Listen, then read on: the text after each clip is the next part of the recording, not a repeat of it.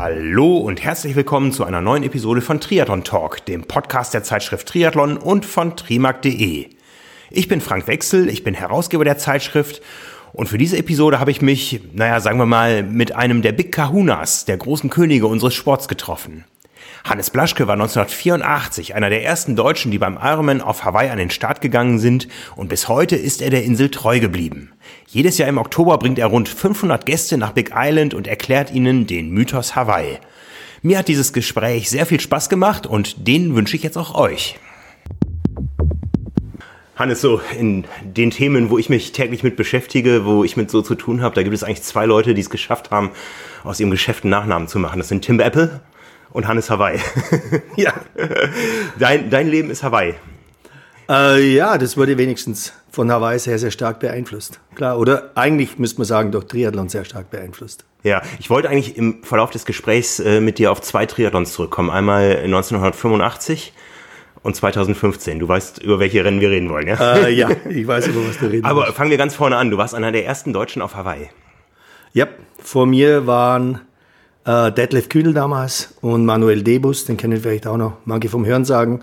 Und dann, ja, dann kam eigentlich schon ich 1984 dann äh, nach Hawaii und äh, bin seitdem jedes Jahr entweder als Sportler da gewesen, in den ersten Jahren dreimal in Folge, ich sage mal als Leistungssportler und dann noch zweimal als Tourist und den unter Anführungszeichen und den Rest äh, als Reiseveranstalter. Ja, dein erfolgreichstes Jahr war 1985, da hast du es bis auf den vierten Platz geschafft. Ja. Erzähl mal, wie war das damals? Was machte den Ironman Hawaii damals aus? Du hast es ja weiter verfolgt. Es ist, hat wahrscheinlich nicht mehr viel mit dem zu tun, was wir heute da sehen.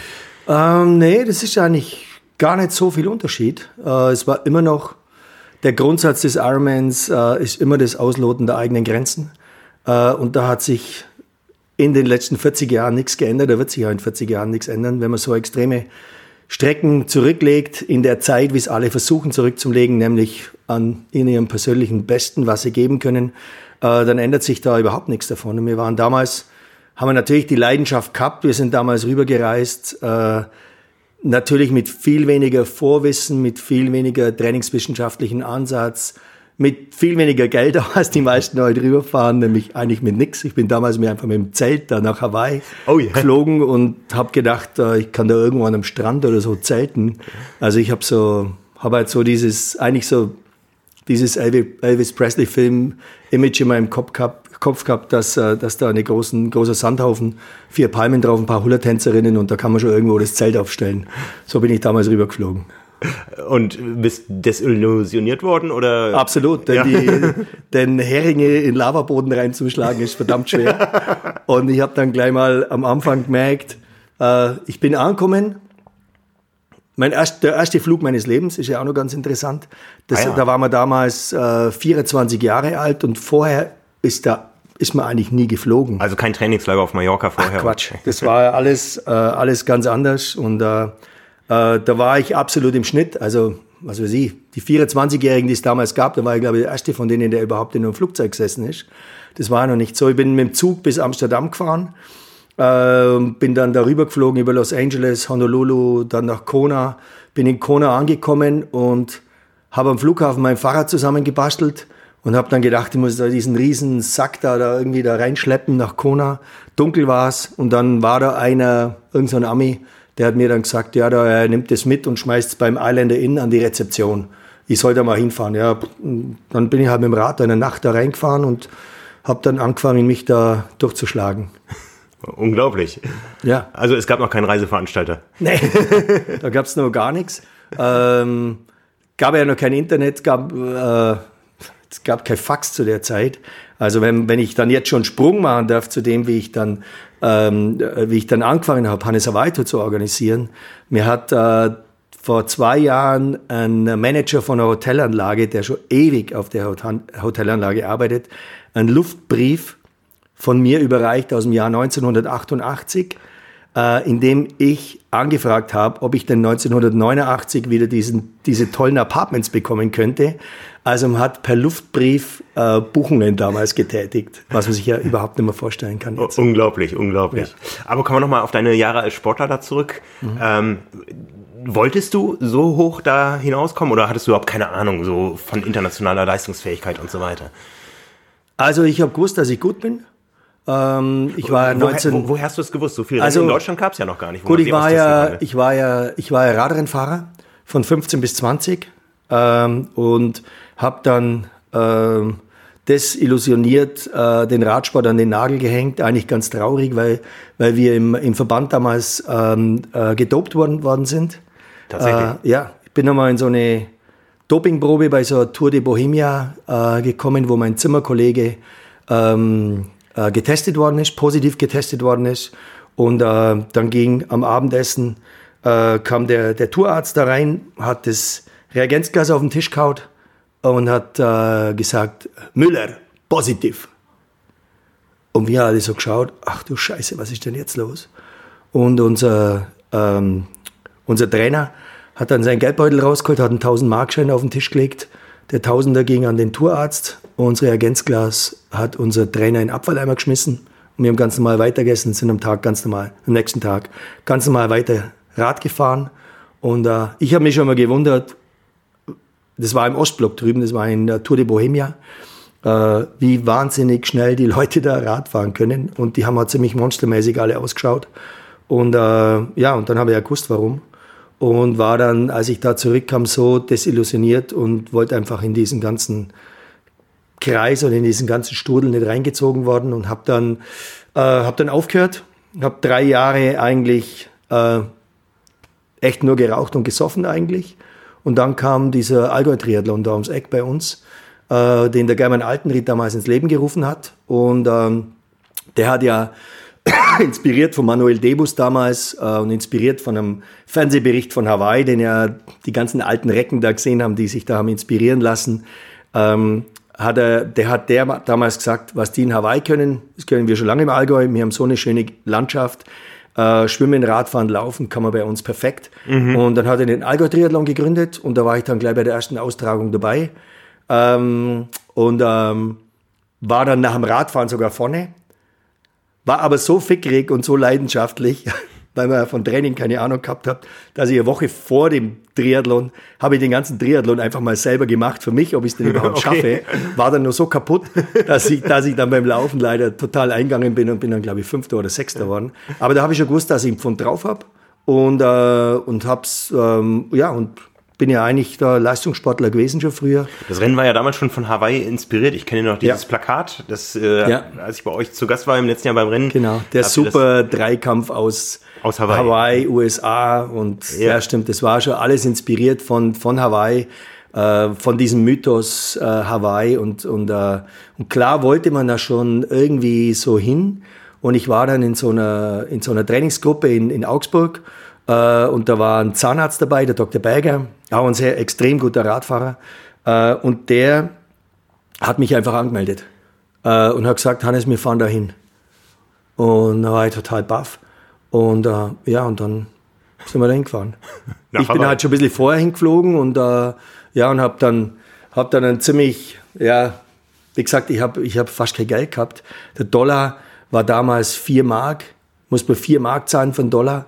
Das heißt, es gab noch keine Powerbars. Ich bin dann äh, Radfahren, Radfahren war Supermarkt gehen, Kartoffel kaufen, Kartoffel kochen und mit gekochten Kartoffeln und Wassern und Wasser auf den Highway rausgehen. Und das war unsere Verpflegung einfach, wie das wir damals gehabt haben. Und wir sind auch die 180 dann kommen. Ja, also Ja, das ja. hat ge- hat gepasst. Großartig. Ja. In welchen Zeitbereichen warst du damals unterwegs dann? 84, 85 bei deinen Profi Ich war, Profistarts in Anführungszeichen? Ich bin immer so um eine Stunde rum geschwommen, da war ich nie so besonders gut. Ähm, beim Radfahren war ich, war ich richtig gut unterwegs. Also ich habe in dem Jahr, wo ich äh, Vierter geworden bin, ich- bin ich ziemlich genau fünf Stunden gefahren. Was damals natürlich ohne Clip-On und mit Riemenpedale und null Aero alles war. Äh, Es war natürlich schon, war Bombenzeit eigentlich damals. Flatterigen T-Shirt wahrscheinlich noch. Ja. Ja, was war, ja, man hat schon so, es ging schon so in die Richtung, dass man mal schaut, Menschenskind, da irgendwie Roval-Laufräder gab es damals mit, damals mit Messerspeichen oder mit so Ja, ja. radial gespeicht. Das war damals, waren tolle Laufräder. Man hat schon so ein bisschen was gemacht, das waren gerade so die Anfänge. Wie viel Reifenpannen hast du gehabt im Rennen?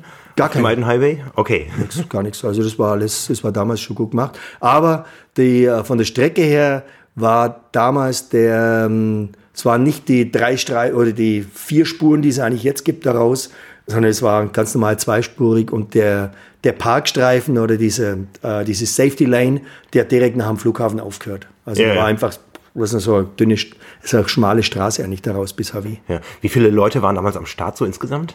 Waren damals schon so 1400. Ah ja, okay. Also das war ja die, die raketenmäßige Entwicklung war ja, gut, es waren, ich glaube, du, du weißt besser, 78 waren es 14, glaube ich, oder 15 oder 15 so. bei der Premiere, 12 im Ziel, ja. Und dann kam ja 1982, gab es ja dann zwei Rennen, im Februar eins und im Oktober eins, mit dem Umzug nach Kailua mit Umzug von nach Kailua Kona. Und dann war das Julie Moss Finish war 3,8, nee, 2, 82, glaube Ja, ich. ja. Es war 82 und dann äh, kam ja der große Boom, das kam ja damals im, äh, im Fernsehen ganz groß, wie die Julie Moss da die letzten 400 Meter gekrabbelt ist. Und ähm, ja, plötzlich wollten alle da krabbeln und, ähm, und dann hat das Ding eben seinen Start genommen, diese explosionsartige Vermehrung der Teilnehmerzahlen und dann waren, wie gesagt, bei mir 84 schon 1400 am Start. Und dann ging es ja so peu à peu nach oben, aber es waren wirklich schon sehr viele damals. 1985 dann der vierte Platz. Kannst du noch aufzählen, die drei, die vor dir waren? Namen Ah, ja, kann ich. Äh, Scott Tinley, Chris Hinshaw, Karl Kupferschmidt, Hannes Blaschke. Ja, das hört sich, hört sich doch toll an. Ja, ich meine, das, ähm, ich glaube, ich glaube, das weiß da jeder, weil das ist so eine intensive Erfahrung, die man da macht. Und das bleibt einfach ein Leben lang drin, das Ding. Ähm, und äh, ja, das ist eigentlich auch das Schöne am, am Ironman überhaupt, wenn man sich selber zurück erinnert an diese, du hast gestern, glaube ich, gesagt, du hast acht gemacht. Äh, Sieben Langdistanzen, ja. sieben Langdistanzen. Ähm, manche haben zehn gemacht, manche haben auch 50 gemacht, wie in Lothar Leder oder, oder so. Ähm, aber ich glaube, jeder kann sich, wenn er zurückdenkt ans Jahr 1993 oder 2007, was war denn da? Und an den Tag kannst du dich einfach erinnern. Ja, den Rest ja. von deinem Leben. Ja. Du weißt einfach, was da los ist. Und das zeigt ja schon, was für, was für eine Intensität äh, man an dem Tag nicht nur körperlich ähm, vollbringt, sondern was sich eigentlich für Emotionen auch bei dem Ganzen äh, abspielen. Und das ist halt das Schöne, was da hängen bleibt. Ja, ja. Ist das dann Deutsch, in Deutschland schon in den Medien wahrgenommen worden? Da ist so ein großes Rennen auf Hawaii und ein Deutscher ist da richtig gut dabei? Ja, also ich habe von, ein, äh, von ein paar Kumpels, äh, die haben mich dann drüben in Hawaii gleich angerufen, äh, weil das in Bayern 3 im Morgenradio irgendwie kam. Okay. Dass was Sensationelles passiert wäre. Der Hannes Blaschke aus dem Allgäu äh, hat da den vierten Platz belegt beim Schwimmen. Im, natürlich waren es damals noch meterhohe Wellen, wie man sich halt Hawaii vorstellt und alles und so weiter und so fort. Und es war dann, es war schon ein bisschen in den Medien, es war noch nicht so ein Sport, wo man dann irgendwie ins Sportstudio dann kam oder, oder sowas. Aber äh, es wurde schon wahrgenommen. Ich wurde dann ja sogar von ähm, äh, der, der Frank Dassler, äh, der war bei Puma, also einer der Dassler-Brüder, der war der Chef von Puma, der war da sehr angetan von der ganzen Geschichte. Die haben mich dann auch schon 85 dann schon unterstützt, äh, haben mir dann Material geschickt. Die Unterstützung war lächerlich. Die haben mir dann einen kleinen Zuschuss zum Flug gegeben und äh, haben wir, und ich habe natürlich auch Laufschuhe bei denen bestellt. Äh, und äh, witzigerweise habe ich das Paket aufgemacht und in dem Paket waren Geherschuhe drin. Äh, und dann habe ich bei denen angerufen. Das war damals der Klaus Wolfermann. Äh, die Alten wissen noch, äh, Olympiasieger 1972 im Speerwurf. Und bei dem durfte ich dann mal vorsprechen. Das war der Marketingmann von Puma. Und der gute Klaus Wolfermann hat mir dann äh, Geherschuhe geschickt. Da habe ich ihn angerufen und gesagt, Herr Wolfermann, das ist doch ein Marathonlauf, wieso schicken Sie mir denn Geherschuhe? Da hat der gesagt, nach 180 Kilometer, da kann doch keiner mehr laufen. Und darum hat er mir Geherschuhe geschickt. Also das war damals noch so ein bisschen anders alles. großartig, großartig. Aber es gab schon Sponsoring. Ja. Wie ging das dann für dich weiter, dass du gemerkt hast, mh, ich muss hier häufiger hin und ich kann auch andere Menschen äh, dazu bewegen, nach Hawaii zu fliegen? Mit mir? Ähm, also es war ähm, 84, 85, 86, 85 mein vierter Platz, dann 86 habe ich leider, war ich eigentlich in, körperlich in der besten Zusammensetzung, wo ich jemals war. Äh, habe dann aber leider beim Schwimmen bin ich in einen Seeigel reingetreten. Da waren am Start noch so viele Seeigel und da habe ich irgendwie nicht aufgepasst. Hab dann aus, ich habe dann das Rennen fertig gemacht, aber es war eine grausame Quälerei, irgendwie als Hundertster oder was weiß ich was. Und, ähm, und dann war ich ähm, im Winter habe ich mich in der Skigymnastik, ich habe Sport studiert Ich habe in der Skigymnastik verletzt, habe meinen Meniskus kaputt gemacht und konnte dann 87 äh, nicht mehr mitmachen. War aber, habe mich aber in Hawaii verliebt, ehrlich gesagt. Ich war da teilweise drei Monate drüben. Ich habe äh, Lehramt studiert und da ging es ja nicht so genau. Da konnte man schon mal bis Weihnachten wegbleiben und keiner hat es gemerkt, so ungefähr. Ich habe da ein bisschen länger studiert, als man da normal studiert. Äh, habe da drüben Fisch verpackt und habe German Car Wash Business aufgezogen. da habe ich über die ganzen Leute Autos putzt und was weiß ich was, alles halt lauter so halt gemacht. Und äh, ja, und dann, äh, und dann war ich äh, verletzt. Und der gute German Altenried, der Gründer vom, äh, vom Allgäu Triathlon, dem habe ich da mal mein Leid geklagt und habe gesagt, Mensch, ich würde sogar nach Hawaii gehen und ich kann nicht und Geld habe ich sowieso keins und äh, schade und bla bla bla. Und dann hat der einfach so gesagt, naja, dann organisiert doch einfach eine Reise. Und der hat damals, hat der German diesen Triathlon Altenried-Katalog gehabt. Das war vor Zeiten des Internets, äh, hat man halt so einen Katalog als Triathlet zugeschickt bekommen. Und da hat man es halt nur durchgeblättert äh, auf Papier und hat dann seine Bestellungen abgegeben. Und da haben wir zwei dann, der German und ich, haben wir dann äh, bei ihm an der Schreibmaschine oben mit Tippex und das Ganze halt oldschool, richtig oldschool, haben wir dann den Slogan 1, 2, 3 mit Hannes nach Hawaii erfunden. okay. Und äh, ja, und dann hat das Ganze seinen Lauf genommen und dann habe ich erst, und klar, ich habe natürlich äh, alle gekannt damals und ähm, bin ja, glaube ich, ein ganz äh, umgänglicher, kommunikativer Mensch. Und dann, äh, ja, dann hat es so seinen Lauf genommen, mit alle gequatscht, hey, du hast ein Apartment. Die haben dann irgendwann diese gelben Seiten, diese Yellow Pages, habe ich irgendwann instinktiv mal aus irgendeinem Hotelzimmer mitgenommen. Die sind ja da in der Schublade drin immer gewesen. Das habe ich mit nach Deutschland genommen und dann habe ich im Prinzip diese ganzen Apartment-Agenturen da drin stehen gehabt in den Yellow Pages. Ja, und dann habe ich mir das ganze Ding halt irgendwie zusammengeschustert und äh, dann hat es so angefangen. Aber es war keine Marktanalyse und kein äh, Tourismusstudium oder sonst irgendwas dahinter, sondern einfach als Athlet äh, für Athleten in der Hoffnung, einen Freiflug zu bekommen. Learning by doing quasi. Ja, ja. absolut. Ja. Ab wann wurde das dann ein solches Geschäft, dass du gemerkt hast, ich kann davon leben? Das wird meine Zukunft?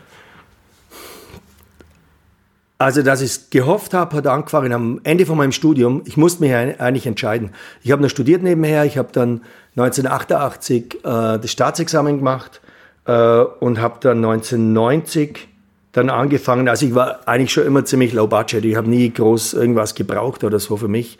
Äh, und ich habe dann 1990 äh, mit, dem Lehramt, äh, mit, äh, mit dem Referendariat angefangen und habe mir gedacht, jetzt schaust du die Schule mal ein Jahr an machst aber Hawaii mal nur nebenher und fahrst mal ein Jahr so doppelgleisig. Dafür musste ich mich nochmal qualifizieren, damit ich überhaupt nach Hawaii gehen konnte, brauchte ich Sonderurlaub von der Schule. Mhm. Ich habe praktisch im September mein Referendariat angetreten und nach zwei Wochen äh, habe ich dem Seminarleiter dann mitgeteilt, dass ich mich mal ein paar Wochen verabschiede. Das fand er überhaupt nicht lustig. Äh, ich, ich musste mich aber qualifizieren. Das heißt, ich habe nochmal trainiert und habe mich in Kanada dann auf den letzten Drücker dann Ende August äh, qualifiziert. Bin damals mit, ähm, es war eigentlich ein ganz lustiges Bild. Ich bin damals Scott Tinley, war der 85 gewonnen und es war dann 1990 das Rennen und die haben halt Hannes Blaschke, haben die irgendwie noch so gekannt und haben sie mich direkt neben Scott Tinley hingestellt, der damals auch am Start war und Scott Tinley war damals mit den Aerolite-Pedalen, mit diesen Stiftchen-Pedalen, mit, äh, mit äh, Hörnchenlenker, Triathlon-Aufsatz, äh, 26, 28, ähm, äh, Überhebung, Bananenrahmen und das komplette Programm halt. Und ich bin dahergekommen mit so einem alten Bianchi-Hobel und da habe hinten einen riesen Werkzeugkasten an den Sattel hingemacht, weil ich habe gewusst, ich muss das Rennen beenden. Irgendwie schaffe ich die Quali schon.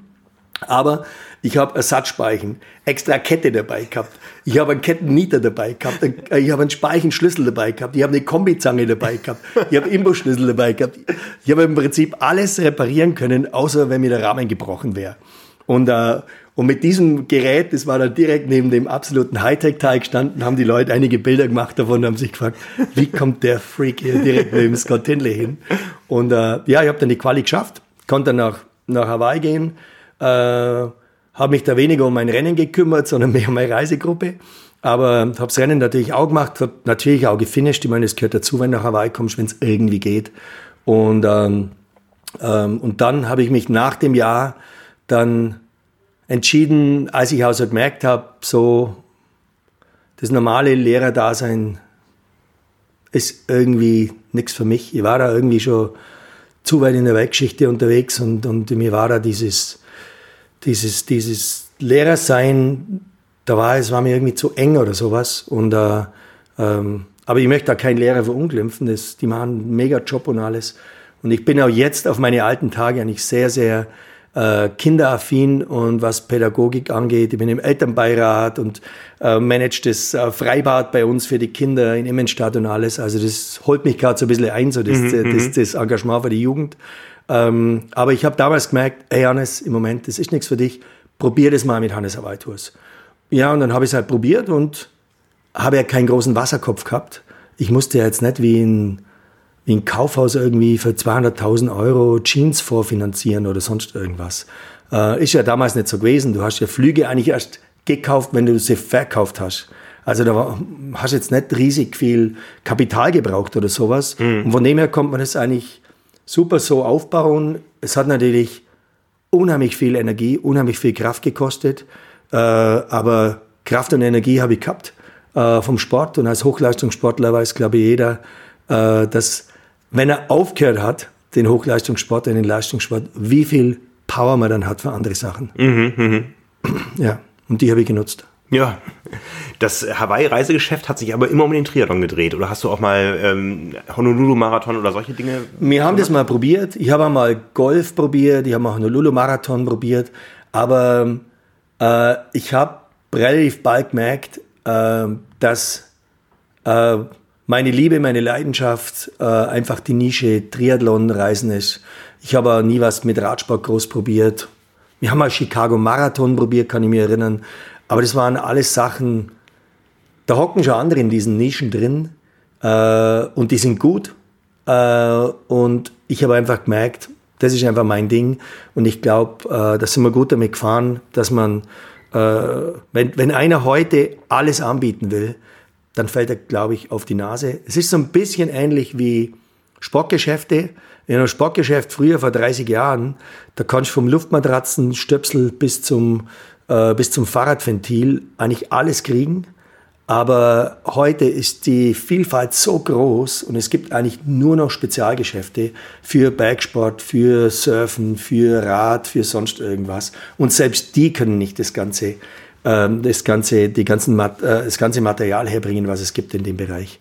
Und von dem her glaube ich, dass man mit so einem Nischen, als Nischenanbieter klein, aber fein, aber richtig fein einfach gut leben kann. Ja, wobei das maximale Kontingent, was ihr bewegen könnt, ja immer davon abhängig ist, wie viele Deutsche sich qualifizieren. Ihr habt dann euer Geschäft erweitert, indem ihr andere Rennen noch mit reingenommen habt.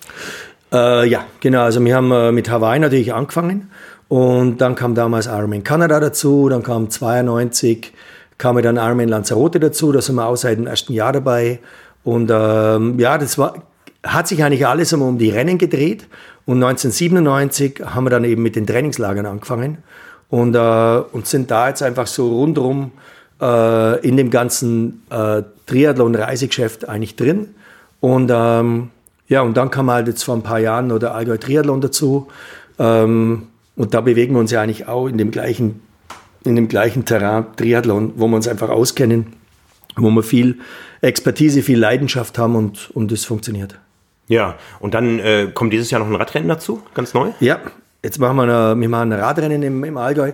Mich hat der Bürgermeister von Sonthofen, äh, der hat gemerkt, dass es so mit dem Allgäu-Triathlon und dem Standort in Immenstadt ein bisschen Schwierigkeiten gibt, weil, weil die Unterstützung durch die Stadt Immenstadt äh, immer weniger wurde und da wurde halt gespart an allen Ecken und Enden und die haben halt, äh, ja, die kennen sich halt auch nicht aus, die haben halt geschaut, ja, wie viel, wie viel äh, Startgeld nehmen die denn ein, wie viele Leute kommen die dann daher und dann kam halt so das klassische, ja, der stopft sich eh die Taschen voll und fährt dann im Oktober nach Hawaii in Urlaub, was man halt so landläufig hm, okay. also sagt, wenn man keine Ahnung hat. Mhm. dann haben sie uns die ganzen äh, Zuschüsse gestrichen und äh, dann waren wir im Überlegen, ob wir mit dem Allgäu-Triathlon vielleicht umziehen und da hat der Bürgermeister von Sonthofen ein bisschen um uns gebullt. Und äh, wir sind dann aber mit Immenstadt uns einig geworden und die Location vom Allgäu Triathlon ist einfach so geil. Ich finde, der gehört einfach an Alpsee. Also ich wollte da nie weg. Ähm, und Äh, dann haben wir dem vorgeschlagen, Mensch, lass uns doch ein Radrennen machen. Radstadt äh, äh, Sonthofen nennt sie sich selber die Stadt und von dem her passt jetzt natürlich dieses Radrennen oder Radtouristik, wie man es nennen will, einfach da top dazu. Und das probieren wir dieses Jahr zum ersten Mal. Haben eine wunder, wunder, wunderschöne Strecke äh, rausgesucht und auch genehmigt bekommen und das Rennformat ist echt geil. Und dann verkaufst du noch Pommes Rot-Weiß im Freibad. Pommes bei Hannes gibt es auch. Soll ich die Geschichte auch kurz erzählen? Erzähl sie. Also ich habe irgendwo mal, ich bin irgendwo ja. online über einen Artikel gestolpert. Ja, Hannes übernimmt den Kiosk. Ja, ich war da. Ich war da bei so einer, bei so einer Bürgerversammlung. Äh, es interessiert mich ja so, was so kommunal bei uns so alles so passiert. Äh, klar, wenn man wenn man drei Kinder hat, wenn man der, in der Ortschaft wohnt, äh, im Elternbeirat und im Kindergarten und Schule und was weiß ich was, äh, da interessiert es ja nicht auch, wie es weitergeht in dem Ort und um was so gemacht wird. Und da war ich mal bei so einer Bürgerversammlung und dann ging es um Tourismus. Unser werter Herr Bürgermeister hat zehn Minuten über die Wichtigkeit des Tourismus äh, de, äh, vorgetragen und am Ende äh, ganz lapidar in einem Satz gesagt, und übrigens äh, reißen wir unser Freibad ab. Und wenn ich aufgestanden habe, gesagt, Herr Bürgermeister, Sie haben gerade über die Wichtigkeit vom Tourismus gesprochen, äh, da können Sie das Freibad abreißen. Das ist Tourismus. Mhm ja, nee, kein Geld mehr, kommunale Bäder zahlen drauf und halt so dieses, diese alte Denke, dass alles, was irgendwie Geld kostet, muss abgerissen werden. So jedes Ding muss ein eigenes Profitcenter sein. Ja, und dann habe ich zum Kämpfen angefangen, ähm, habe gemerkt, dass der die Zahlen wie ein guter Politiker das halt macht, ein guter unter Anführungszeichen, äh, sauber verdreht hat und äh, die Leute da eigentlich ziemlich verarschen wollte mit dem ganzen Ding.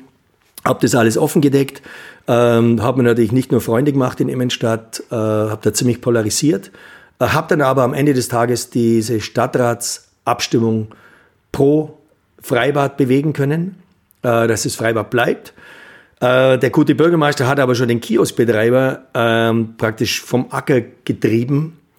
Und haben wir die nach der Stadtratssitzung haben die mich angerufen von der Stadt und gesagt, ja, Herr Plaschke, äh, das Bad bleibt ja jetzt, aber wir haben kein Kioskbetreiber mehr. Dann habe ich gesagt, ja, ein Kiosk, ich meine, ein Freibad ohne Eis und ohne Pommes, kein Freibad, oder? Und dann war so ein bisschen so Pause bei der. Und dann sage ich zu ihr, ja, soll ich das jetzt auch noch machen? und dann sagt sie zu mir, ja, das wäre uns am liebsten. und dann habe ich wieder zehn Sekunden Pause. Dann habe ich gesagt, alles klar, dann mache ich das auch noch. ja, und seitdem verkauft Hannes auch Pommes.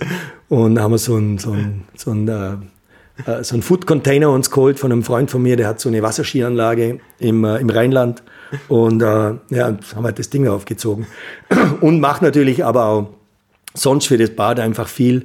Wir machen halt so Aktivitäten, alles mögliche, Wasserspielstraßen für die Kinder und, äh, und alle möglichen Aktivitäten, weil mir das einfach wichtig ist. Und ich habe auch die Wichtigkeit erkannt, äh, so ein Freibad äh, zu halten, äh, die Kinder sollen nicht am, am, am, Bahnhof rumstehen, Marlboro rauchen und mit dem Handy rumspielen.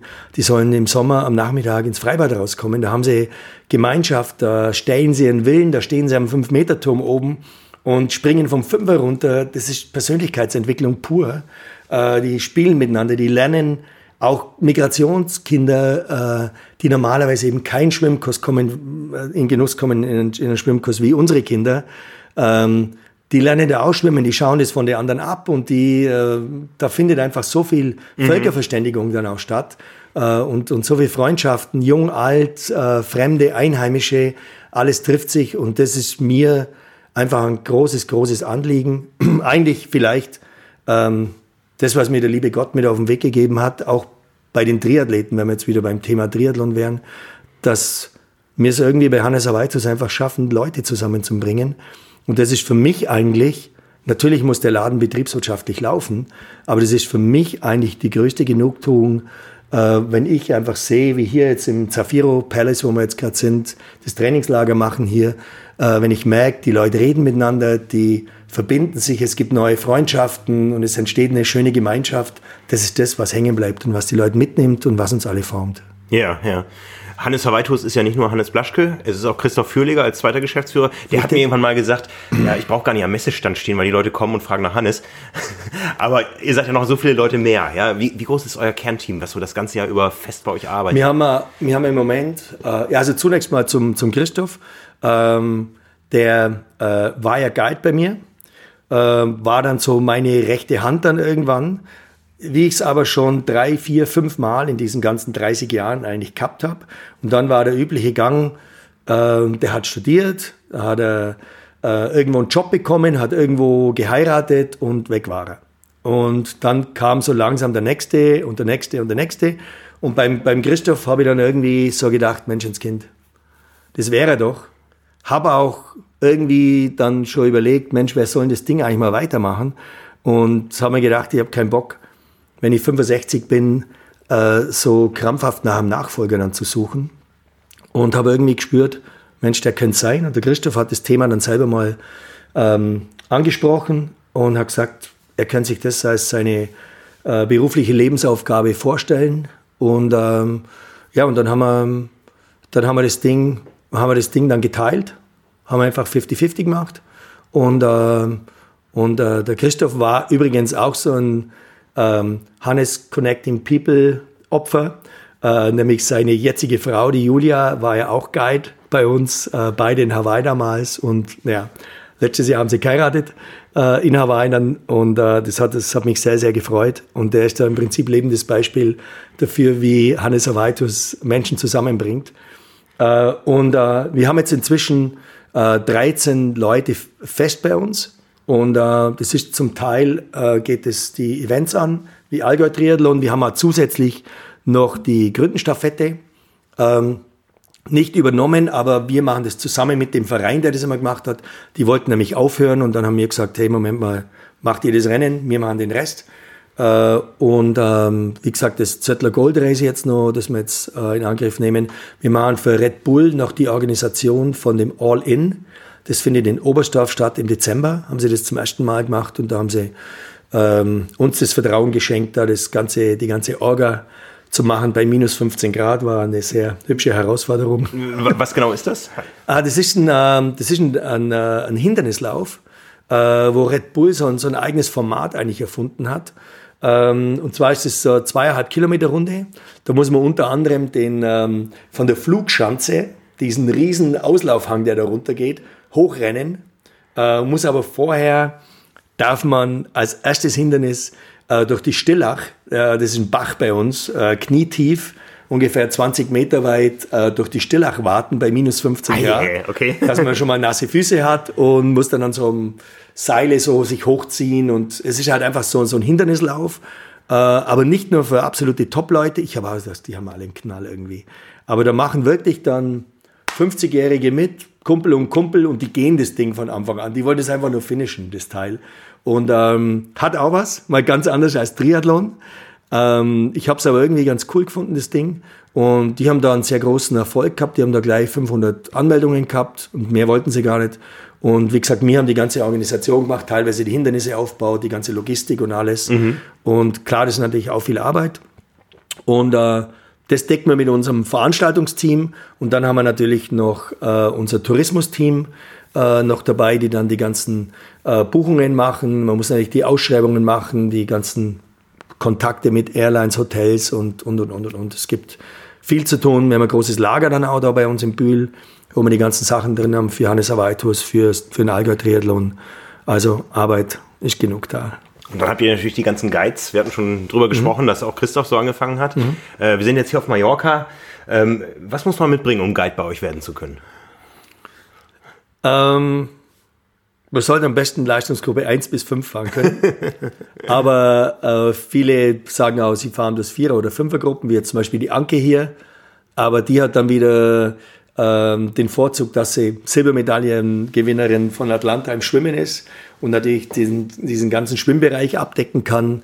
Ähm, wir müssen halt einfach in so einem Camp versuchen, äh, von, der, von, von Athletik, sprich Dehnen, Stretching, ähm, Rumpfstabi, Schwimmen, äh, Lauf-ABC, Rad, äh, Vorträge. Wir haben jetzt zum Beispiel Johannes Moldan hier, Profi, äh, wo ich zuerst gedacht habe, der will sich hier einfach nur zwei Wochen durchfressen und selber sein Training durchziehen.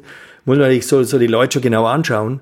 Äh, der guidet jetzt die Gruppen, aber der macht dann auch noch einen, einen super interessanten Vortrag über Zeitfahren. Äh, Thomas Hellriegel ist ein schlechtes Beispiel als Guide, aber ist natürlich auch so ein Aushängeschild. Er ist der deutsche Hawaii-Sieger beim Ironman Camp hier bei uns. Ähm, ist natürlich Hammer beim Talk to the Pros, kann der die Leute äh, mitreißen, begeistern. Und, äh, und haben aber einfach auch ganz normale Leute dabei, die einfach mit Leuten umgehen können. Ähm, was sie nicht machen sollten, unsere Guides, ist sich vor unseren Reisegästen aufpusten und äh, angeben, wie toll sie sind was sie selber können und was für tolle Triathlons sie gemacht haben und sonst irgendwas, sondern wir sind für unsere Reisegäste da. Das heißt, wir sind dafür da, dass wir denen weiterhelfen, dass wir denen sagen, dass sie gut sind, dass sie, egal auf welcher Stufe sie hier ankommen, aber wenn sie kaum schalten können beim Rad, dass wir sie einfach äh, weiterbringen äh, beim Triathlon, dass wir Wissen vermitteln, gibt keine blöden Fragen bei uns, nur blöde Antworten. Ähm, und, ähm, und das ist unsere Aufgabe, dass wir eigentlich wie so eine Art Triathlon-Schule sind, dass wir die Leute zusammenbringen und, äh, und einfach auch natürlich einen Spaß miteinander haben. Und das Ganze geht jedes Jahr los bei euch im Ende November, Anfang mhm. Dezember auf Fuerteventura. Genau. Und dann ab, äh, ja, jetzt ab, ab März ab ungefähr März, auf ja. Mallorca? Ab März auf Mallorca. Klar, geht nicht vorher Mallorca. Vielleicht, vielleicht, wir sind am überlegen, ob wir nächstes Jahr vielleicht so ein Radcamp hier machen für die für Radfahrer, weil die wollen ja ihre Kilometer immer schon früher machen im Jahr. Die haben ja jetzt im März schon ihre ersten Straßenrennen, äh, dass wir vielleicht schon was machen im Februar auf Mallorca, aber sonst normalerweise ab März in Mallorca und äh, Fuerteventura, man kann die Kanaren, der ewige Frühling, da kannst du eigentlich das ganze Jahr um äh, Trainingslager veranstalten und da haben wir ja äh, mit unserem Partnerhotel in Plaitas, ähm, da ist eine sehr, sehr äh, freundschaftliche ähm, Zusammenarbeit entstanden über die ganzen Jahre.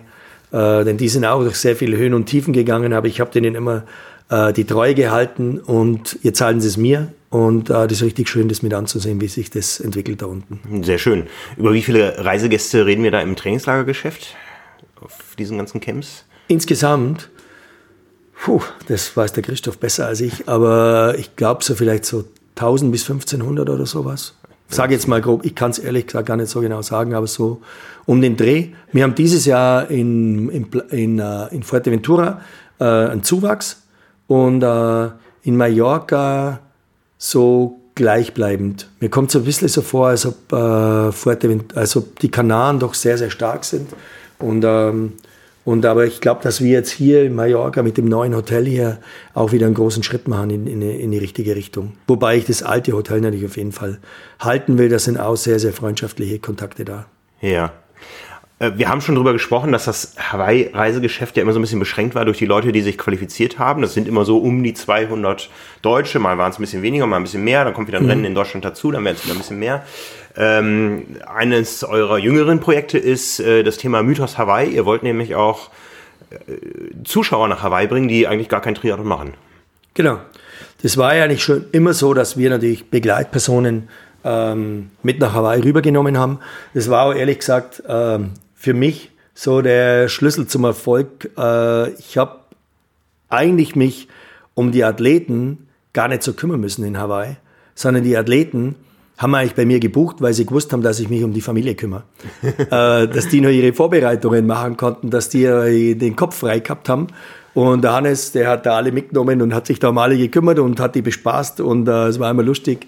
Und, ähm, und, und, äh, und das, war eigentlich, das war eigentlich immer wichtig, die Begleitpersonen. Aber jetzt haben wir eben mit dem Mythos Hawaii äh, noch was Neues geschaffen, dass wir einfach sportlich Interessierte, die ähm, einfach sagen, hey, die Hawaii-Quali, die hängt so hoch, die schaffe ich einfach nie. Ähm, beziehungsweise auch Leute, die vielleicht in den 90er Jahren, 2000er Jahren mal in Hawaii waren und ich sage immer so Stichwort Veteranenreisen, ähm, da einfach wieder mal gern hingehen und einfach nochmal sich den Wendepunkt in Hawaii anschauen und sagen, wie es im 70er-Krieg früher war, so ungefähr. Und äh, ja, einfach nochmal, die es einfach hinzieht auf diese magische Insel. Du warst auch schon da und dieser Riesenhaufen Lava, der lässt die Leute einfach nicht in Ruhe. Kann ich bestätigen, ja. Zieht einen immer wieder darüber. Und ähm, ich sage immer, die Insel, die spuckt einen entweder aus und man geht nie mehr hin, oder sie nimmt einen so in, sieht einen so in den Bann, dass man irgendwie immer wieder hinkommen muss und immer wieder dieses, dieses, diese Vibration irgendwie spüren muss da drüben. Ich weiß gar nicht, wie ich es ausdrücken soll. Und, oder diesen Mythos. Jeder, der da war, soll. ja. als Triathlet, ja, der weiß gar nicht, von was wir reden gerade. Und äh, ja, ich bin einer, den es immer wieder hinzieht. Ähm, und ja, und diese, äh, und das wollen wir halt den Leuten vermitteln, so diesen Aloha-Spirit äh, und dieses Gefühl von Zusammengehörigkeit, aber auch natürlich ähm, auch sportliche Aktivität. Also die, wir machen mit denen, die können beim gleichen Training mitmachen, das wir für die Athleten machen, sprich unsere legendäre Radfahrt von Hawi nach Kona, äh, die 90 Kilometer, den Lauf ins Energy Lab. Äh, oder jetzt habe ich ja noch so eine ganz äh, verrückte Idee. Seit zwei Jahren habe ich das jetzt äh, durchgezogen und zwar, ich glaube, eine der längsten Bergfahrten, die man überhaupt mit dem Rad machen kann. Nämlich auf der anderen Seite von Hilo drüben, also auf der äh, Regenseite der Insel eigentlich. Ähm, auf Meereshöhe? Auf Meereshöhe äh, kann man da losfahren durch den Regenwald, durch alle, ähm, durch alle Vegetationszonen durch, bis man dann wie eine kleine Ameise auf diesem riesengroßen Mauna Loa äh, sich hoch bewegt auf einer ganz dünnen Straße, nicht Mauna Kea, da geht, da geht sogar hoch bis 4200 Meter, aber da, ist so, da sind so Kiesabschnitte dabei, wo man nicht beim Rennrad fahren kann. Aber wir haben eben auf dem Mauna Loa, der dem genau gegenüber liegt, äh, fast genauso hoch ist, äh, da haben wir eben so eine Straße entdeckt zu der Wetterstation da hoch. Äh, da fahrt so gut wie kein Auto und da geht's bis auf 3300 Meter hoch. Da kannst du halt 70 Kilometer von 0 bis 3300 Meter hoch radeln. Äh, und da haben wir jetzt, ich glaube im ersten Jahr waren wir irgendwie zu siebt. Thomas Heirigl war dabei, der ist dieses Jahr auch wieder, das letzte Mal auch wieder mitgefahren.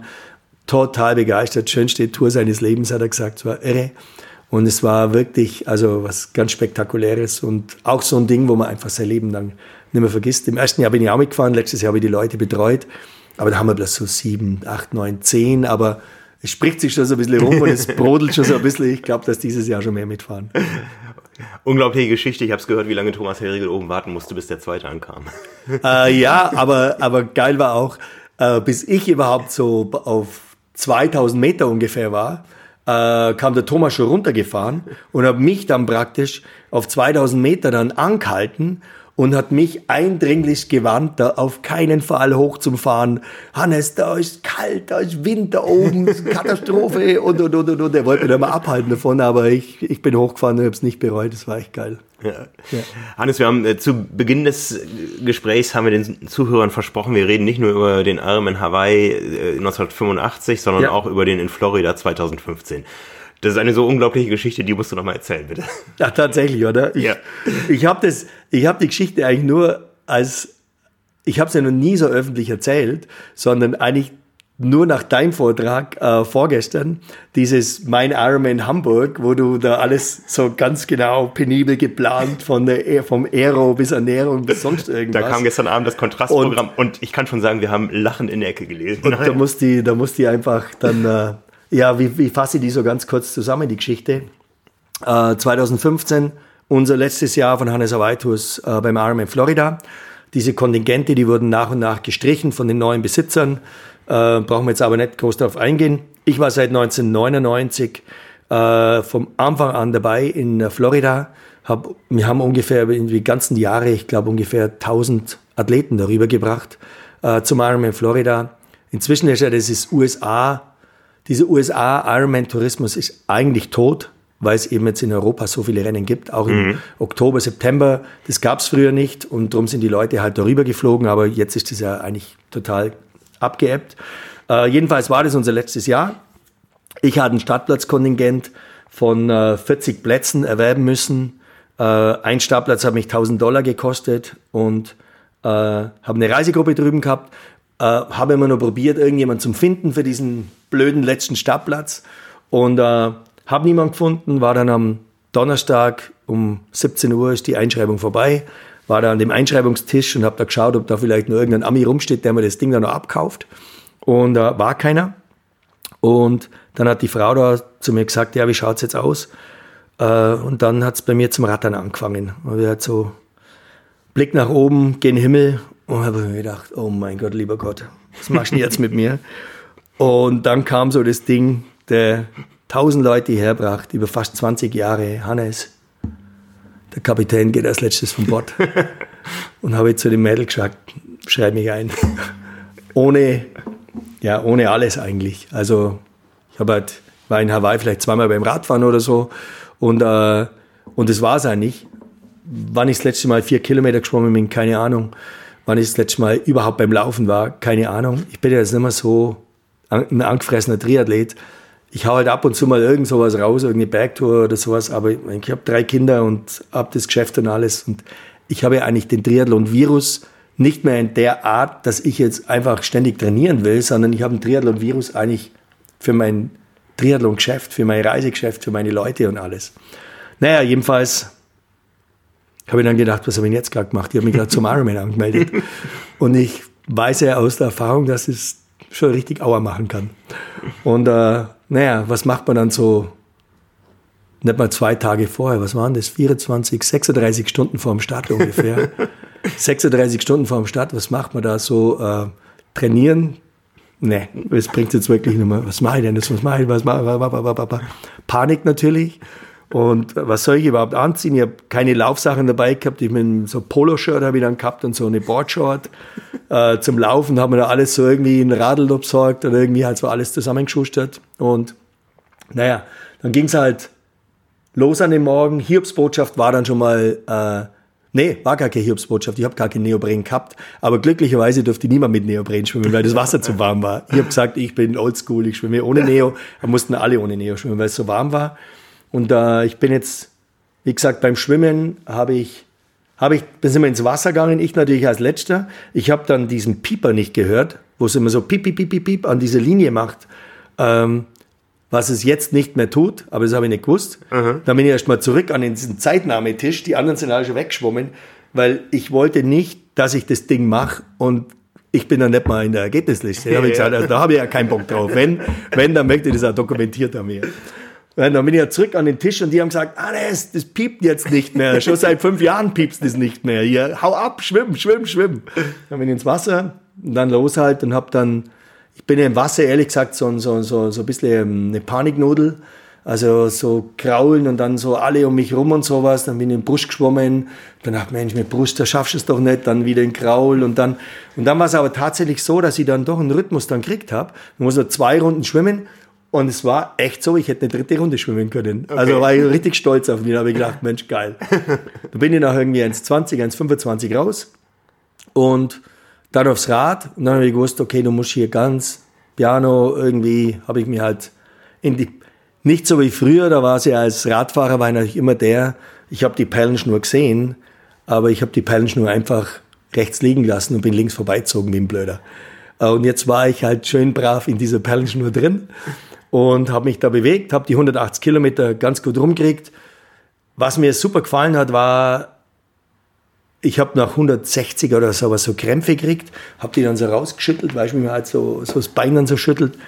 Es sind so viele Athleten zu mir gekommen, jeder, der mich überholt hat, are you okay, can we help you und alles. Und das haben wir irgendwie so gezeigt, Mensch, geil, was hier eigentlich so stattfindet, weißt du, so miteinander. Und dann ja vom Rad runter, dann hockst du in der Wechselzone. Dann steck, du stellst mal ein Handtuch über den Kopf, hockst du zehn Minuten da und denkst dir, Blaschke, du Vollidiot. Bis jetzt war ja noch alles okay. Aber 42 Kilometer, wie verdammt nochmal willst du 42 Kilometer schaffen? Und dann habe ich gedacht, jetzt jogge ich einfach mal los. Schau mal, wie weit es geht. Aber meine Beine haben überhaupt nicht zum Joggen angefangen. Die sind einfach stehen geblieben. Und gehe da so und dann habe ich schon, einer hat mir schon einen Tipp gegeben, vor dem Rennen, der hat so, der hat schon gewusst, dass das bei mir eher ein bisschen länger dauert. Und er hat dann gesagt, äh, du musst schon einen Walk-Run machen. Also, okay, dann ist mir das wieder eingefallen. Walk-Run, was meint er denn? Und dann habe ich gedacht, ja, okay, dann laufe ich jetzt mal und dann gehe ich halt mal irgendwann. Auch nichts gegangen. Und da ist mir klar geworden, du brauchst Punkte.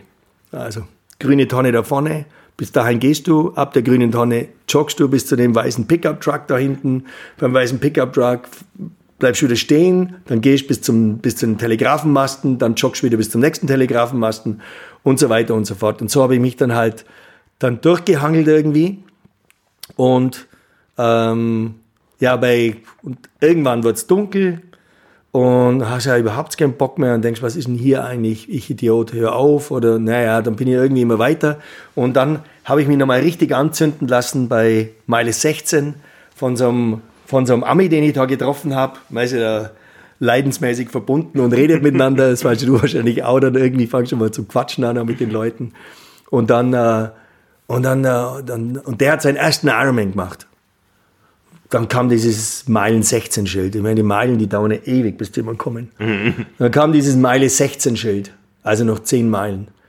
Und dann sagt, dann schaut er mich so an, macht so eine Faust, schaut mich an mit glühenden Augen und sagt, Hannes, it's just another 10 miles. and in, we will achieve something that nobody will take us away for the rest of our lives. und ich schaue ihn an und denke mir, Mensch, recht hat er, geil, geil, geil. Hab nochmal volle Motivationsspritze gekriegt von dem Typ. Also so simpel eigentlich, aber irgendwie cool. Und dann ist es halt irgendwie so weitergegangen, walk, run, walk, run, walk, run. Und irgendwann war es dann tatsächlich so, letzte Meile, da habe ich mir gedacht, ja, okay, letzte Meile jogge ich jetzt nicht, aber den letzten Kilometer so ungefähr, da habe ich mich nochmal so ein bisschen in Bewegung gesetzt. War wahrscheinlich genauso schnell wie gehen. Und ja, da kam ich so in den, diesen Zielkanal und habe halt gemerkt, hey, ich habe es geschafft, das gibt's doch gar nicht, ich habe es geschafft, geil. Und dann habe ich mir gedacht, hey, und jetzt hörst du den magischen Spruch, den du mal ganz, ganz früher gehört hast und den du aber die letzten 20 Jahre nur immer gehört hast, wenn er für andere gesagt worden ist. Frank Wechsel, you are an Ironman. Ingrid Müller, You are an Iron Man. Dann habe ich gedacht, und jetzt? Hannes Blaschke, You are an Iron Man. Hm. Jetzt höre ich es. Bloß noch 100 Meter da vorne. Jog so, lass noch ein paar Leute vorbei, dass der Sprecher das auch ja mir sagen kann, nicht, dass wir zu dritt über die Ziellinie kommen und der vielleicht nicht drei Namen sagen kann. Habe alle mal durchlassen, habe nach hinten geschaut, kam keiner die nächsten 100 Meter. Und dann bin ich auf die Finishline, beide Hände hoch. Und dann sagt der Sprecher tatsächlich, Hannes Blaschke, dann haben drei Sekunden Pause und ich denke mir, ja, sag's endlich. Der Sprecher, das Problem war, der hat mich gekannt und sagt dann, Hannes, what are you doing here? und ich sitze da und denke mir, hey, ich wollte hören, you are Iron Man. und krieg, what are you doing here? Okay, dann machen wir klar, uh, meine Zeit ist irgendwo so ein bisschen vorbei. Aber ähm, es hat mich dann auch gleichzeitig so ein bisschen angefixt, dass ich vielleicht, vielleicht, vielleicht irgendwann mal das Abenteuer vielleicht doch mal in Angriff nehme, um diesen verflixten Satz vielleicht doch nochmal an, der, an irgendeiner Finishline äh, nochmal höre. Das ist der Antrieb für ganz viele Menschen, ja, für mich ja, das auch, als ich Das ist echt witzig, habe. oder? Also, ja. Wie, wie man es auf den Punkt einfach runterbringen kann, gell? Von daher ja. sind wir Triathleten doch alle in einem Boot. Ja. Hannes, ich könnte mich wieder in die Ecke legen. es ist so schön, wie du das erzählst. Ich danke dir herzlich fürs Gespräch. Danke Und, dir, äh, Frank. Ja. Äh, lieben Gruß an alle, äh, die uns da hören aus äh, Mallorca, aus dem Zafiro Palace. Wir haben hier eine richtig, richtig schöne Zeit zusammen beim Ironman Training Camp. Eine tolle Geschichte, die wir hier mit Ironman zusammen machen. Und äh, ich bin froh, dass wir alle gesund sind. Ich bin froh, dass wir uns äh, mit diesem sinnfreien Thema unter Anführungszeichen beschäftigen dürfen, äh, dass wir ein Leben führen können, äh, das uns das ermöglicht. Ja, dessen müssen wir uns Danke. immer wieder bewusst sein. Richtig. Danke dir, Hannes. Danke. Vielen Dank, dass ihr bei dieser Episode von Triathlon Talk dabei wart. Wenn euch das Ganze gefallen hat, dann hinterlasst gern euren Like oder euren Kommentar äh, unter diesem Podcast, egal wo ihr uns gehört habt. Empfehlt uns weiter. Schließt ein Abo ab, äh, sowohl für den Podcast als auch gerne für unsere Zeitschrift Triathlon, wo wir mit viel, viel Tiefgang über das aktuelle Triathlon-Geschehen äh, berichten. Letztendlich leben wir von der Zeitschrift und ja, nur deswegen gibt es auch die verschiedenen Formate, die wir überall woanders betreiben. Wir hören uns wieder hier mit einer nächsten Episode, die genauso spannend und energiegeladen sein wird. So viel sei schon mal versprochen. Besten Dank und bis bald.